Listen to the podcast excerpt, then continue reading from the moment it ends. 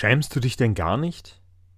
Ich glaube, mein knallrotes Gesicht zeigte das Gegenteil sehr deutlich. Ich hatte allen Grund, mich zu schämen, denn ich hatte ja nicht irgendetwas genascht. Zwei Tage später wollte mein Vater Geburtstag feiern. Er hatte einige Gäste dazu eingeladen und sich zu dieser Feier eine Mohn-Marzipantorte gewünscht. Diese Torte ist nun schon seit langem das Lieblingsstück auf der Kaffeetafel bei uns. Und da für eine größere Feier mehrere Kuchen und Torten fertig werden mussten, hatte meine Mutter sie schon fertig gebacken und mit einer Marzipandecke überzogen in den Keller gestellt. Dort hatte ich sie entdeckt und den kleinen Marzipanrest daneben, den ich sonst öfter schon mal naschen durfte. Und da ich das ja sonst durfte, nahm ich mir also den Rest und steckte ihn in den Mund. Das war lecker. Und so folgte dem kleinen Rest noch ein wenig mehr von dem Marzipan, das da am Rand der Torte zu viel überstand. Und danach sorgte ich dafür, dass alles wieder gleichmäßig aussah. Hier noch ein wenig, da noch ein wenig. Als meine Mutter wenig später in den Keller kam, fand sie die zu einem Viertel abgedeckte Torte.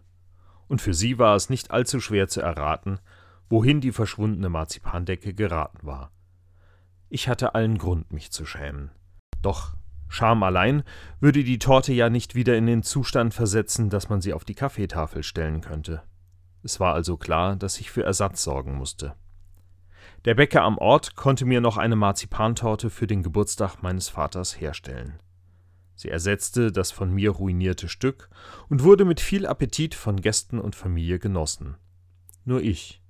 Ich konnte sie nicht anrühren, denn für mein Gefühl hatte ich kein Recht darauf, diese Torte auch nur anzugucken. Denn, ja, ich schämte mich. Sich zu schämen, das ist ein bekanntes Gefühl. Es kommt immer wieder vor, dass wir anders handeln oder reden, als unser eigener moralischer Kompass das von uns verlangt. Wir lügen, beziehungsweise wir vermeiden die Wahrheit, wir decken Unrecht nicht auf oder sehen tatenlos weg, wenn Unrecht begangen wird. Und wenn wir dann darauf angesprochen werden oder sehen, welche Konsequenzen unser Handeln hatte, dann ist es da, dieses ungute Gefühl der Scham.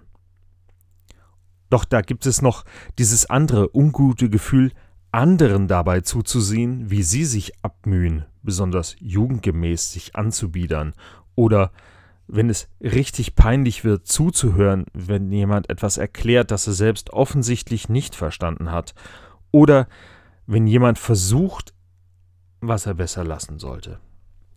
Ganze Comedy-Programme beruhen darauf, ihre Besucher in diese Stimmung zu versetzen. Ob nun Mario Barth oder Mr. Bean, dem Zuschauer bleibt nur die Wahl, ob er schadenfroh lachen oder peinlich berührt sein sollte. Fremdscham heißt dieses Phänomen, und wie sehr es in unserer Gesellschaft verbreitet ist, erkennt man daran, dass ein eigenes Jugendwort des Jahres 2021 genau dieses Gefühl beschreibt. Cringe. Im Predigttext für diese Woche stellt sich Paulus der Gemeinde in Rom vor. Er hat ein ihm wichtiges Anliegen, doch weiß er auch, nicht allen fällt es leicht, frei und offen zu hören. Ich lese aus dem Brief an die Gemeinde in Rom im ersten Kapitel die Verse 13 bis 17 nach der Übersetzung der Basisbibel. Eines will ich euch nicht verschweigen, Brüder und Schwestern. Ich habe mir schon oft vorgenommen, zu euch zu kommen, aber bis jetzt wurde ich immer daran gehindert. Denn ich wollte, dass meine Arbeit auch bei euch Frucht trägt, wie bei allen anderen Völkern. Das bin ich allen schuldig, ganz gleich, ob sie Griechen sind oder nicht, gebildet oder ungebildet. Wenn es nach mir geht, ich bin bereit, auch bei euch in Rom die gute Nachricht zu verkünden. Denn ich schäme mich nicht für die gute Nachricht. Sie ist eine Kraft Gottes, die jeden rettet, der glaubt. An erster Stelle die Juden, dann auch die Griechen. Denn durch die gute Nachricht wird Gottes Gerechtigkeit offenbar. Das geschieht aufgrund des Glaubens und führt zum Glauben. So steht es schon in der Heiligen Schrift. Aufgrund des Glaubens wird der Gerechte das Leben erlangen. So ein Gefühl, sich zu schämen, das will niemand. Als Gesellschaft haben wir daher in den vergangenen Jahrzehnten eine Menge Tabus beendet. Verhaltensregeln, die Mitmenschen klein hielten, die das Miteinander störten, sie wurden abgeschafft. Es ist nicht mehr wichtig, mit welcher Kleidung man in ein Restaurant geht oder die Oper besucht.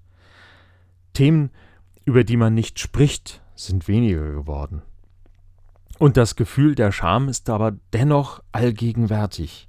So werden Menschen in sozialen Netzwerken und anderen Medien an den Pranger gestellt, wegen vermeintlicher Verfehlungen, wegen ihres Aussehens, wegen ihrer Überzeugungen.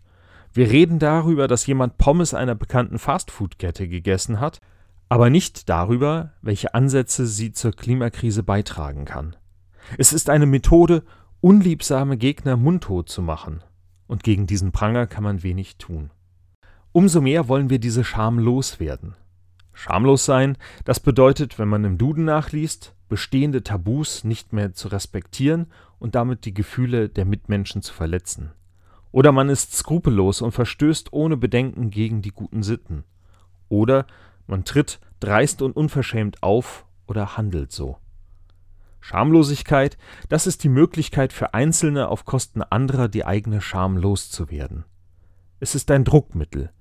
Wenn einer dreist von alternativen Wahrheiten spricht, so lügt er und färbt seine Lüge mit dem Wörtchen Wahrheit ein.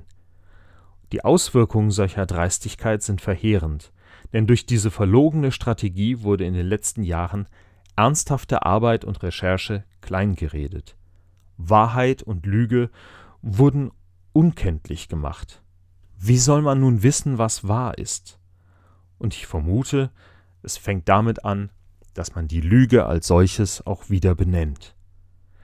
Wenn einer in Verhandlungen eine Vereinbarung aushandelt und dann im Gremium, das diese endgültig beschließen soll, eine flammende Gegenrede hält, dann ist das schamlos und zerstört das Vertrauen der Verhandlungspartner.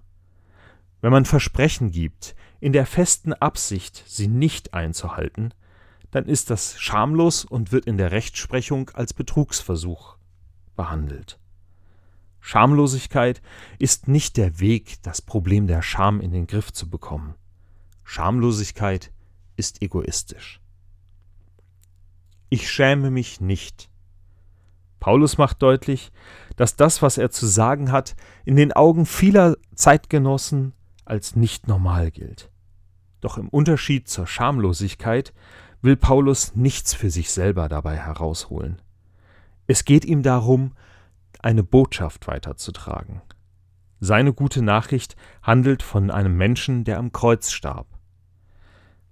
Und Paulus sagt, er ist der Sohn Gottes gewesen. Sein Tod war der Anfang von Gottes Gerechtigkeit für alle. Das ist doch verrückt, sagen die einen, völlig cringe. Und Paulus stellt sich mit den Worten aufrecht entgegen. Ich schäme mich nicht für diese Nachricht. Gott ist gerecht und er ist treu. Und so gilt seine Gerechtigkeit allen, mit denen er den Bund am Sinai geschlossen hat. Doch seine Treue schließt nun auch alle ein, die ihm vertrauen können, die sich der guten Nachricht öffnen. Statt sich zu verstecken, nimmt Paulus Haltung an. Er drückt sich nicht vor den unangenehmen Konsequenzen seiner Haltung und schiebt sie auch nicht weg. Er weiß, ein sterbender Gott ist für den gebildeten Menschen ein Unding. Es entspricht nicht der Vorstellung darüber, wie ein göttliches Wesen zu sein hat. Doch Paulus kommt nicht ohne Begründung. Im Verlauf des Römerbriefes wird er ausführlich darlegen, wie er darauf kommt. Er liest es aus den Schriften. Er kann sich auf seine theologische Ausbildung berufen und er bringt diese in Verbindung mit den philosophischen Figuren seiner Zeit. Es ist nicht nur eine gefühlte Wahrheit, mit der er andere wegdrücken will. Im Gegenteil, er will sie mit Argumenten überzeugen und gewinnen. Und das ist vielleicht ungewöhnlich, gar unglaublich, doch es ist in keiner Weise schamlos.